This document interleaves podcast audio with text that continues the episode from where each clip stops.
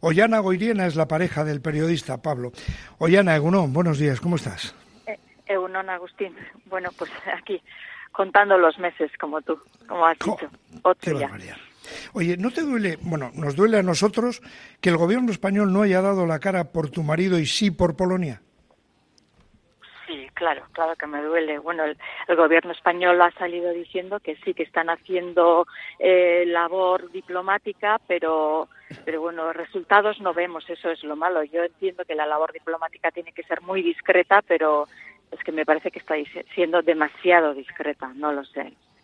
El otro día vi la manifestación en Madrid pidiendo la libertad y tal. Me imagino que esas cosas, hombre, te animan un poco, ¿no? Dentro de lo que es la desazón que tienes que tener encima desde hace, insisto, ocho meses.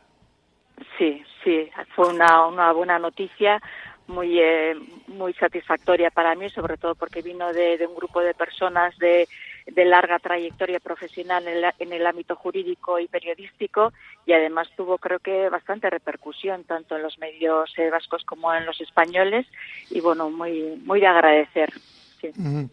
Oye, Yana, ¿tú has llevado a pensar en alguna ocasión que estás casada con un espía ruso? No, no.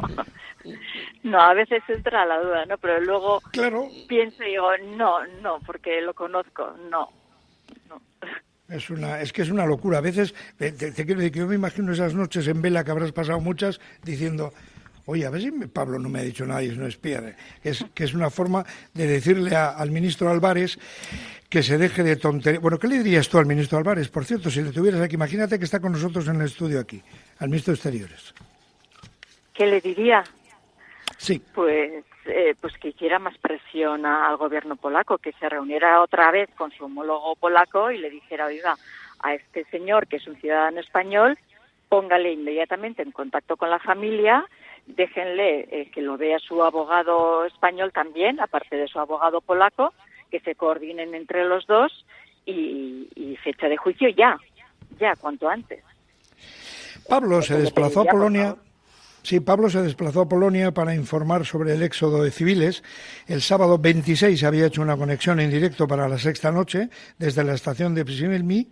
El domingo dedicó la jornada a contrastar la información, publicó su último tuit ya en la madrugada del lunes 28 a las 12 y 13 minutos. Y ese mismo lunes por la mañana llamó por teléfono a su mujer en Navarniv y le dijo, oye, que parece que le habían detenido y que fue algo así, ¿no, eh, Oyana? Sí sí, sí, exactamente. Me llamó a las siete y algo de la mañana, sobre las siete, y me dijo eso, que estaba detenido, que avisara a su abogado, que avisara a su madre, por favor, y, y eso, y poco más, poco más. ¿Y desde entonces cuántas veces has hablado así, como hablaste en aquel momento, con él? Eh, mm, ya está, esa fue la última vez, no, no hemos vuelto a hablar. Joder.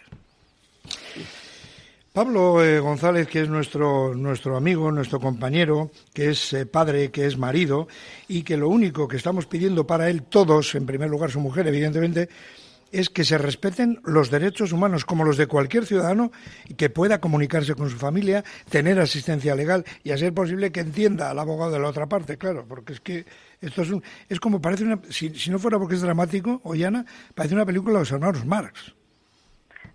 Pues sí, es todo muy, muy de ciencia ficción, bueno, muy de película, ciencia ficción no, pero película de, no sé, de James Bond como mínimo, pero surrealista e increíble que, nos esté pasando esto. ¿Qué es lo último que sabes, Oyana, a día de hoy? Ocho meses se cumplen hoy. A día de hoy, ¿qué es lo último que sabes?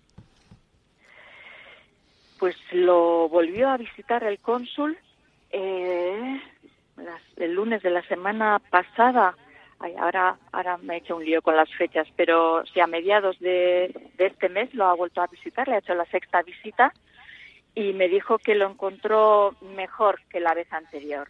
O sea, yo entiendo que entonces la vez anterior no lo encontró demasiado bien, esta vez más animado, que pues el, mensaje de siempre que nos envía su agradecimiento más sincero, le, le hice saber a través del cónsul que le habían concedido el, premio a la libertad de, expresión eh, José María Portel le alegró mucho y me, envió una, una, pequeña, un pequeño mensaje de agradecimiento que leeré en la entrega de premios, nada, muy pequeñito, y luego pues mensajes para sus hijos y cosas de, de casa, vamos.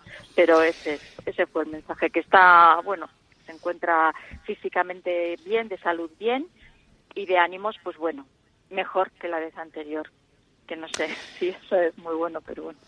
Ya, ya es algo, ya es algo por lo menos que os transmita un poco de tranquilidad y saber que está, bueno, que sigue, que sigue animado, que sigue fuerte, ¿no? Como ha sido Pablo siempre.